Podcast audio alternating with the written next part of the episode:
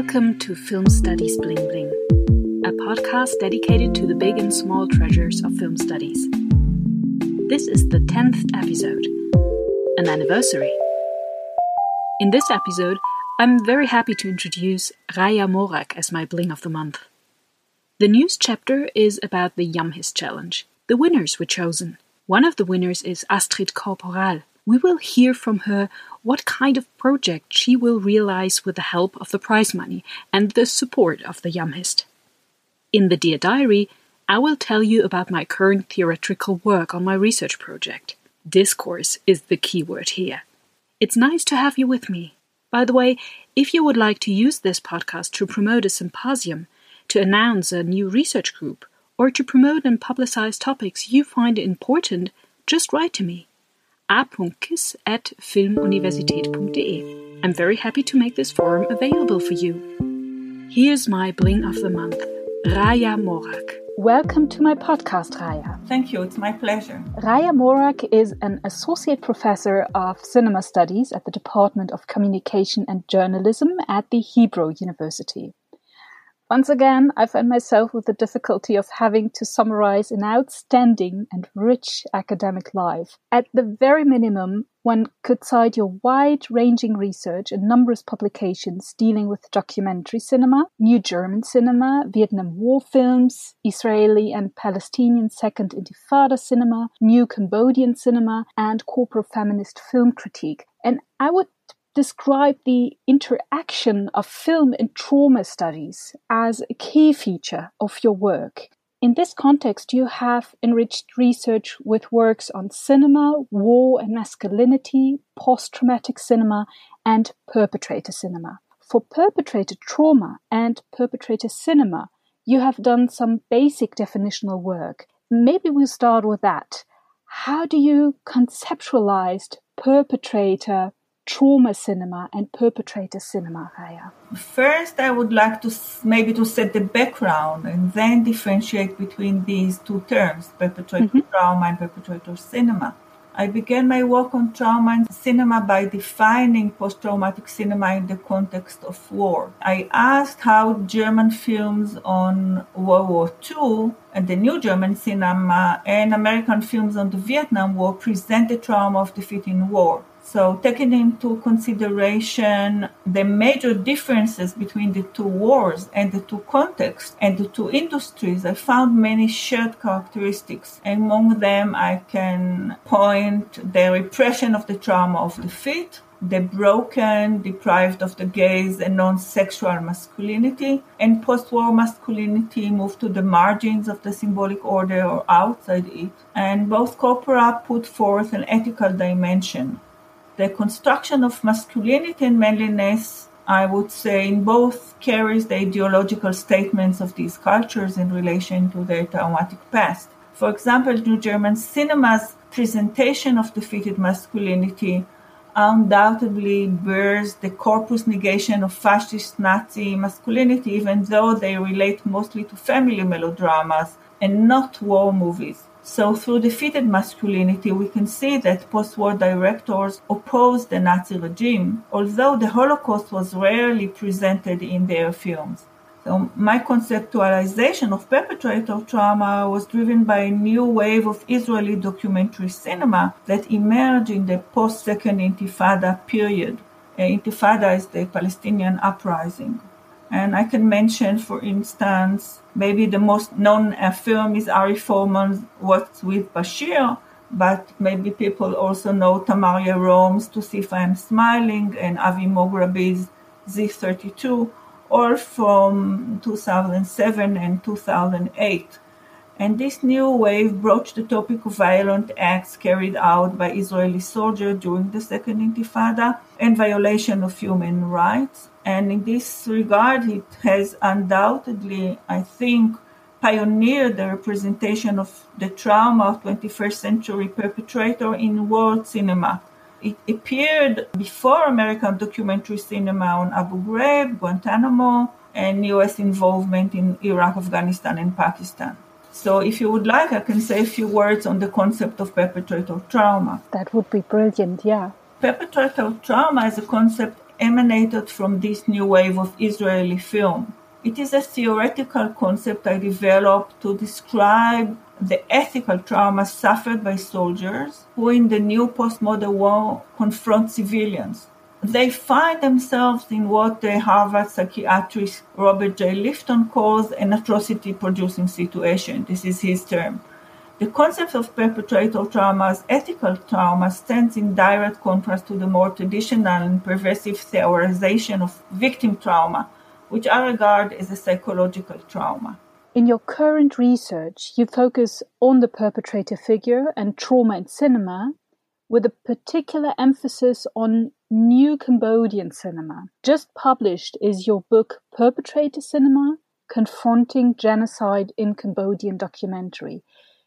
I would say that we can only talk about the current book if we first talk about at least one previous publication of yours, because you mentioned already Waltzing with Bashir. So let's talk about your book, Waltzing with Bashir Perpetrator Trauma and Cinema. Here you suggest a shift in psychological and psychiatric trauma discourse since Freud.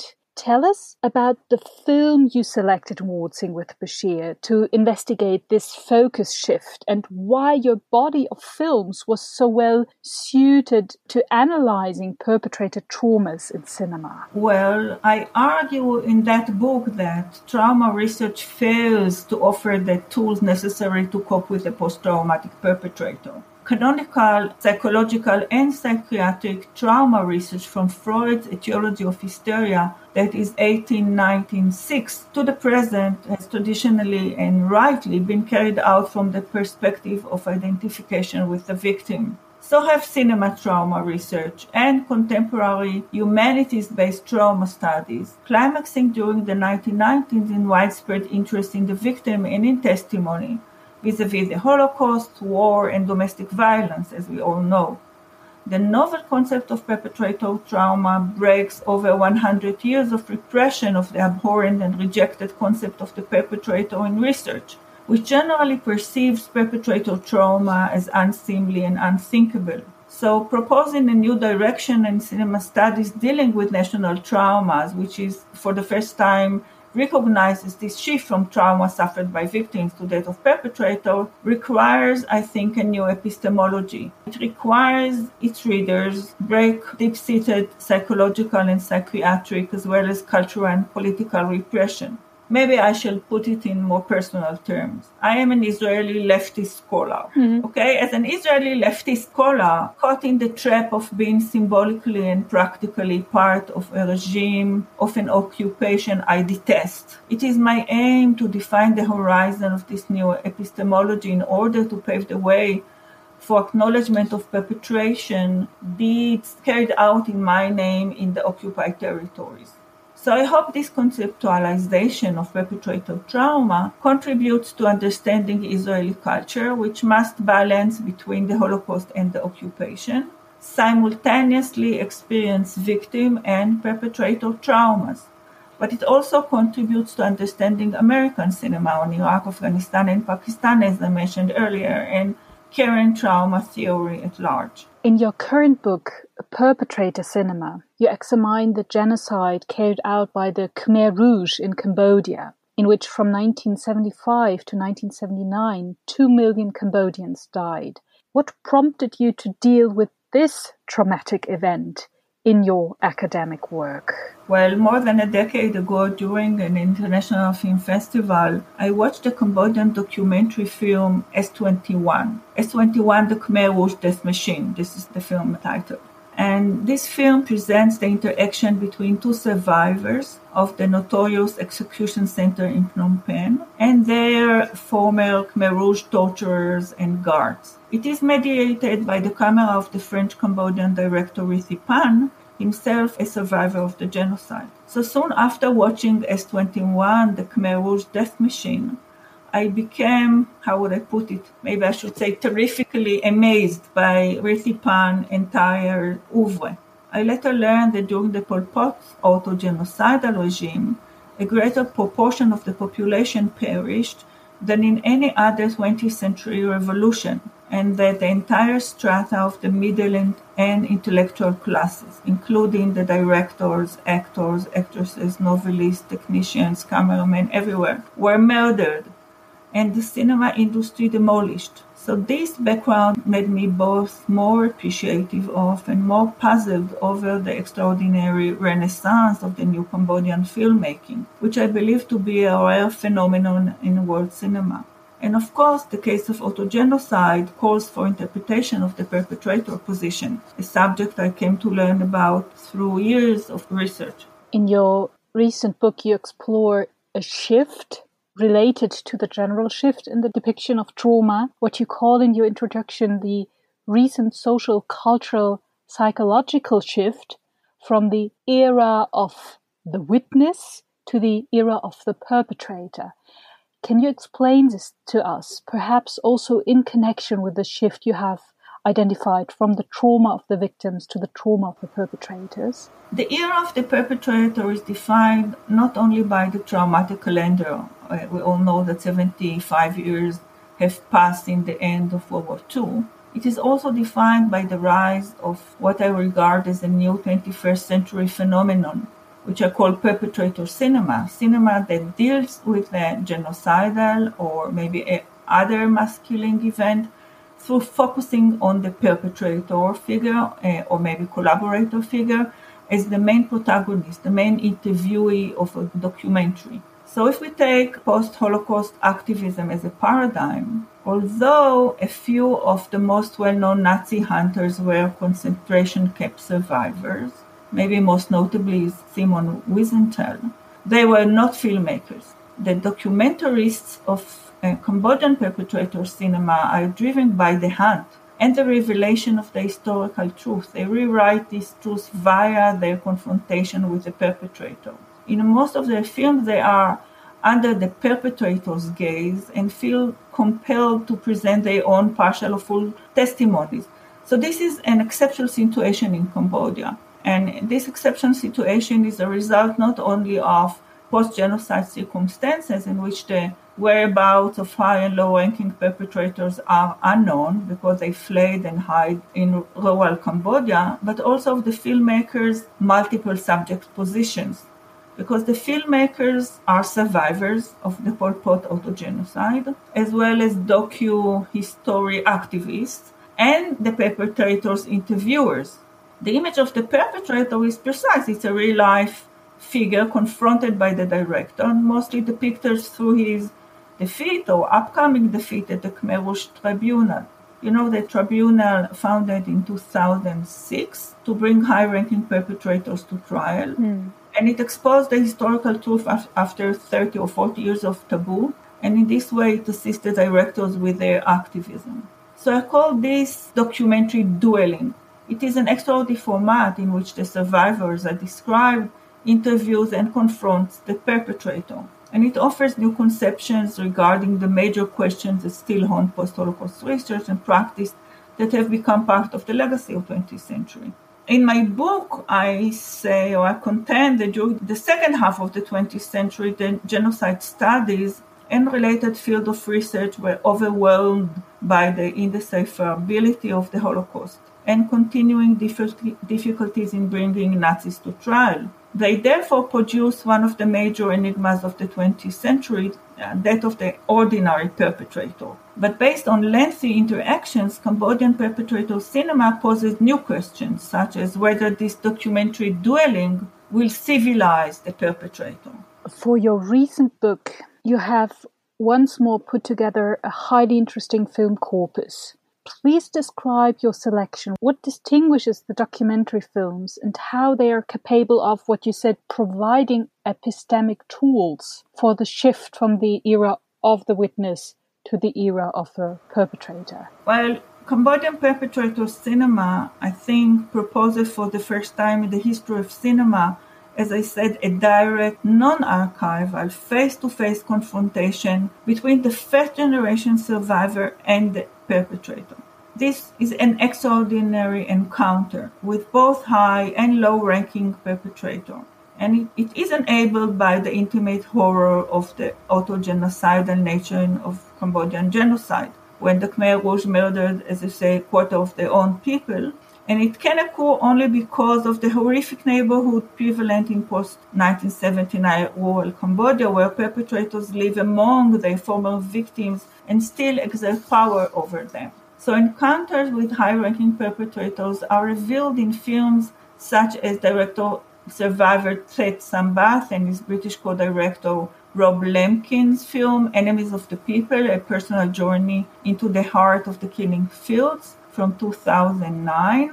After 10 years quest across rural Cambodia, Thet Sambath ultimately located Nuon Chea, Nuon Chea was the chief ideologist of the Khmer Rouge. He was prime minister of Democratic Kampuchea and brother number two. That is, he was second in command only to Pol Pot. And after developing a relationship and interviewing him over the course of three years, Nuon Chea finally admitted to the director survivor Thet Sambath and to Lemkin, his co-director, that he had been involved in Pol Pot's decision to kill their Cambodian compatriots. In another documentary film, Duch, Master of the Forges of Hell, from 2011, director survivor Rithy Panh, whom I mentioned before, presents a dueling dynamic based on refuting the perpetrator lies. Hundreds of hours of interviews with Kaing Guek Eav, nicknamed Duch or Diok, who was Pol Pot's chief executioner and former commandant of the infamous detention and execution center S21, is at stake. It's not um, Duch's failed or partial uh, conformation, but the transformation in power relations between the two of them. And we can add to that more examples. Films like Lida Chan and Guillaume Suon, Red Wedding from 2012, and Neary Adeline Hay's Angkar from 2018 that present confrontations with low ranking perpetrators. I think that this new form of testimony, the duel, marks a new phase in world cinema's representation of genocide, as well as in genocide studies and other related fields of research. And if you would like, I can explain the difference between the concept of perpetrator trauma and the concept of perpetrator cinema. Yeah, great. Yeah? So I think I should add that perpetrator trauma is but a part of a large 21st century phenomenon of interviewing perpetrators but it is totally different in substance. The soldiers, the Israeli soldier or American soldiers, who confess their violation of human rights in the territories, do so voluntarily. Their confession is uncathartic. They address the Israeli government and demand recognition of the wrongdoings done to the Palestinians. This is ethical trauma, as we said, based on self criminalizing. And it is therefore the total opposite of the perpetrator's lies and their refusal to take responsibility for their actions, which we find in other contexts. So we should not confuse these two terms. In other words, I am not interested at all in Dutch or Duch trauma if he had experienced any, but the political movement of Israel Defense Forces veterans who call for the Israeli government to recognize the deeds carried out in the occupied territories is highly important. Mm. Raya, there is a potential other trauma uh, in the future. The corona pandemic might also be a traumatic experience for many in the future. Do you think there will be a post traumatic cinema that will address this crisis or this traumatic experience? And wouldn't your criteria, the differentiations you developed and explained, will they be suited to an analysis of this post traumatic trauma? What do you think? Yes, I think there will be a post traumatic cinema that address the corona pandemic crisis, of course. We know, for example, that after the major catastrophes of the 20th century, post traumatic cinemas did emerge. For example, after Hiroshima, there was a huge wave of horror and science fiction films presenting all kinds of bodily mutations in order to present the trauma of the body destroyed by the bomb. And I recently heard that the American director Michael Bay, who made Armageddon, is shooting a film on the corona pandemic. So, mm. so yes, I think that would happen. Raya, I would like to conclude with a different topic, but before that, I would like to say thank you for the research you're doing because I really have the feeling that it's also very, yeah, political work as well, and a work that might really help us in the future to deal with other traumatic experiences and to deal with it in, in, in the language of cinema, but also by reflecting it, reflecting what is going on in cinema concerning trauma and uh, the pandemic and all the other crises that unfortunately still exist. So thank you for that. Thank you. So, as I said, to conclude our conversation, I would like to come to a different topic.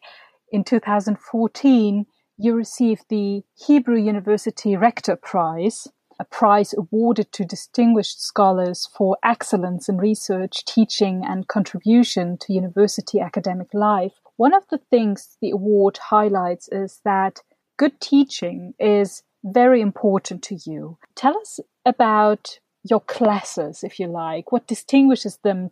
What constitutes high quality teaching for you? I think the most interesting part of my work as a teacher is the daily challenge I face every day anew because of the heterogeneity of my classes. This is most conspicuous in the courses I teach on the evolution of Israeli cinema and on films of the Intifada.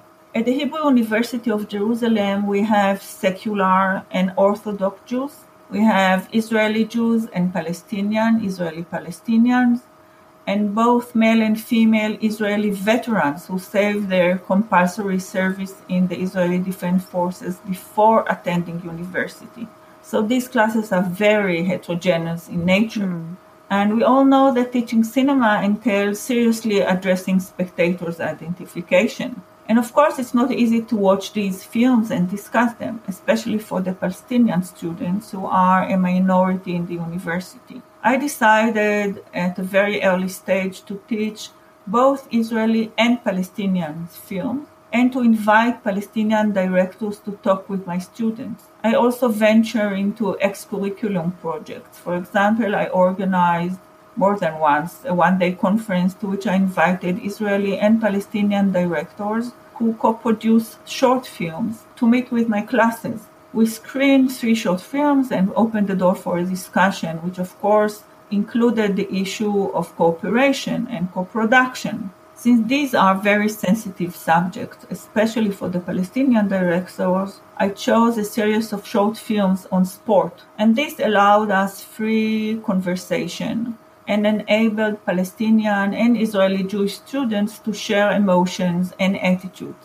I believe and hope this is the right mm. direction for me as a teacher and for them as students to get close through the shared humanity. Is there currently a special project in teaching that you're working on? I mean, teaching is very complicated or problematic at the moment, but is there a project you're working on? Um, yes, I'm working on, on, on two projects which do not relate to Israeli or Palestinian cinema, but to global cinema, world cinema. Following Me Too, I began teaching a new course I entitled From Her Point of View, which deals with films of women directors. This is the first one. And the second one, I've also expanded my teaching on human rights and documentary cinema worldwide because I think it's very important. It's important for me and it's very important for my students. Raya, thank you very much for this inspiring conversation and all the best for the brilliant classes you're planning and the research you give to us, to the community, and to a wider audience um, to this very important topic and your political work that is the heart of your research. Yeah, I'm in a way lucky that my hobby, my political agenda, and my profession are one. Here is the news chapter. In the fifth episode of this podcast, I already reported about the so called IAMHIST Challenge. This is a challenge set by the International Association for Media and History which is aimed to young researchers and is intended to help them organize their own event. In the aforementioned episode, I had the pleasure to speak to the coordinator of the challenge, Melanie Bell. She was so kind to give us an insight into the formal aspects of the award. Now the winners of the IAMHIST challenge have been announced. This year, the winners are Veronica Johnson from the National University of Ireland, Galway, and Astrid Korporaal from the Kingston University of Art. Here is a short conversation I had with Astrid. Hi, Astrid. Congratulations on winning the IAMHIST Challenge. Thank you. First, tell us a little about yourself. You're currently working on a PhD. What is the topic? Yes, thank you for inviting me. It's great to be here. Um, I started my PhD in September, and it's an AHRC funded collaborative doctoral award which means that it's connected both to Kingston University and to the Frames of Representation Film Festival, which is based at the Institute of Contemporary Arts in London. And the title of my research is Peripheral Visions Reframing the Margins in Film and Film Festival Ecologies. And I am looking at contemporary examples of transcultural collaborative filmmaking which I argue disrupts the anthropological structure of observational documentary and the model of passive cinema spectatorship. And it involves looking at contemporary case studies, but also historical research into different viewing contexts of early cinema, especially looking at other cultures or othered cultures. And eventually, the aim is to propose some strategies for exhibiting and sharing films in ways that are decolonizing. Wow. And I mean, when you started in September, I think one still can say you, you were at the beginning, but nevertheless, when do you expect to be ready to publish your PhD thesis? Well, it's a bit tricky because of the corona period as well. Um, so my research is connected to the Frames of Representation Film Festival, and that has now been postponed until maybe November or maybe next year. But I am, you know, getting on with other things, and I'll be doing a international placement at the Yale Center for British Art next summer if all goes well and then hopefully the year after that i will be able to finish. So i keep my fingers crossed. Thank you. You're also a curator. In which curatorial field are you practicing? So i work in the wider field of contemporary art and also education so before I started my PhD, I worked for four years as curator of education partnerships at the Institute for Contemporary Arts in London. And I organized a lot of conferences, uh, curated performances, and different events related to contemporary art. And I worked with the Frames of Representation Film Festival. And before that, I co founded an, an exhibition space called Almanac Projects, which is in London and Turin. And at the moment, I'm actually working on an online program for Almanac projects on the topic of care, community, and ecology. And in addition to your scientific writing and your work as a curator, you're also an author. Um, you told me that your uh, texts are mostly about art. So, yeah, give us an idea of what kind of text you're writing when you're working as an author. Yes, I actually just published my first poem on the platform Hoax last week. But usually I write about artworks and exhibitions and films.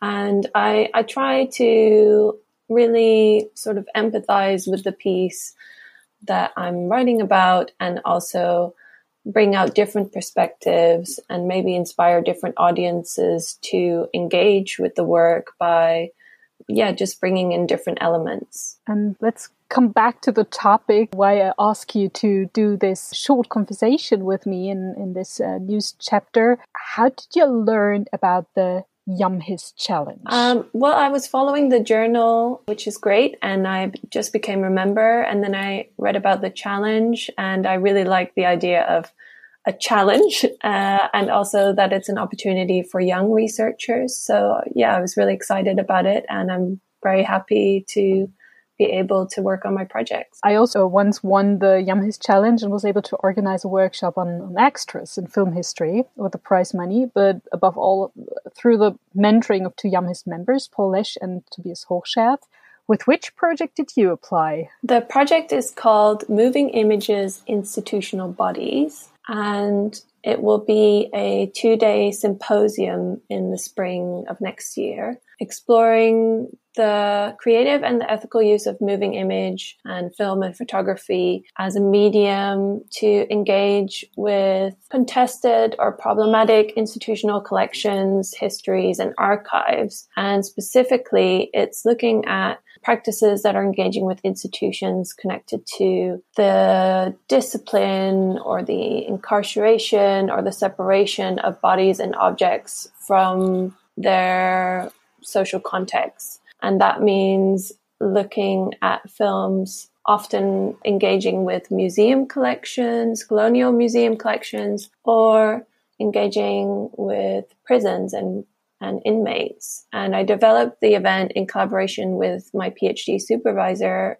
Philip Bornell, who's a filmmaker and has recently been producing films with inmates and in prison contexts. And it will be part of the research center called the Visible Institute at Kingston University. So the symposium will take place in London, right? Yes, yes. Who would you like to participate in the symposium? Is it meant for young researchers? Definitely. Um, we hope to have a mix of um, research presentations and filmmakers, and also to mix theoretical presentations and actually short film screenings. So it would be for a broad audience, researchers, young researchers, students, but also filmmakers, artists, and maybe also activists who are interested in the topic of contested collections or contested spaces like prisons. Do you know already when you will publish the call for participation or the call for papers, or do you only invite people? How do you plan to find your participants? It depends a little bit on the budget because we're hoping to partner with a couple of other institutions. But with the IAMHIST budget, we will be inviting some speakers and some artists, and then hopefully also developing perhaps a special issue of the journal for which there'll be a, a, call for papers. But yeah, it could become bigger. But for now, it will be invited uh, participants. Thank you very much, Astrid, and good luck. And we will hopefully read a journal issue on this very interesting topic. And yeah, I wish you a very inspiring symposium in spring and hopefully the corona pandemic will be over then so that you can really meet live and in person in London. Definitely. Thank you. This is the Dear Diary chapter. In my project, The Cinematic Face of Cities, I'm dealing with the image of so called film cities. I would like to add a specific film scientific perspective to the existing research on images that comes especially from marketing research. This perspective understands that the image of film cities is not solely a matter of a series of actions undertaken by a city's marketing departments as a form of top down implementation, but one that thrives on numerous interdependent networks of actors taking up the actuality of urban film history. I would like to describe the process of image formation as a discursive one.